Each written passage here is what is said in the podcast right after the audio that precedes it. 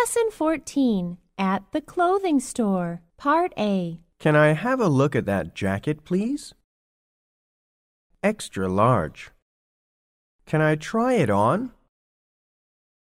Part A. What size do you wear? Here you are. Sure, go ahead.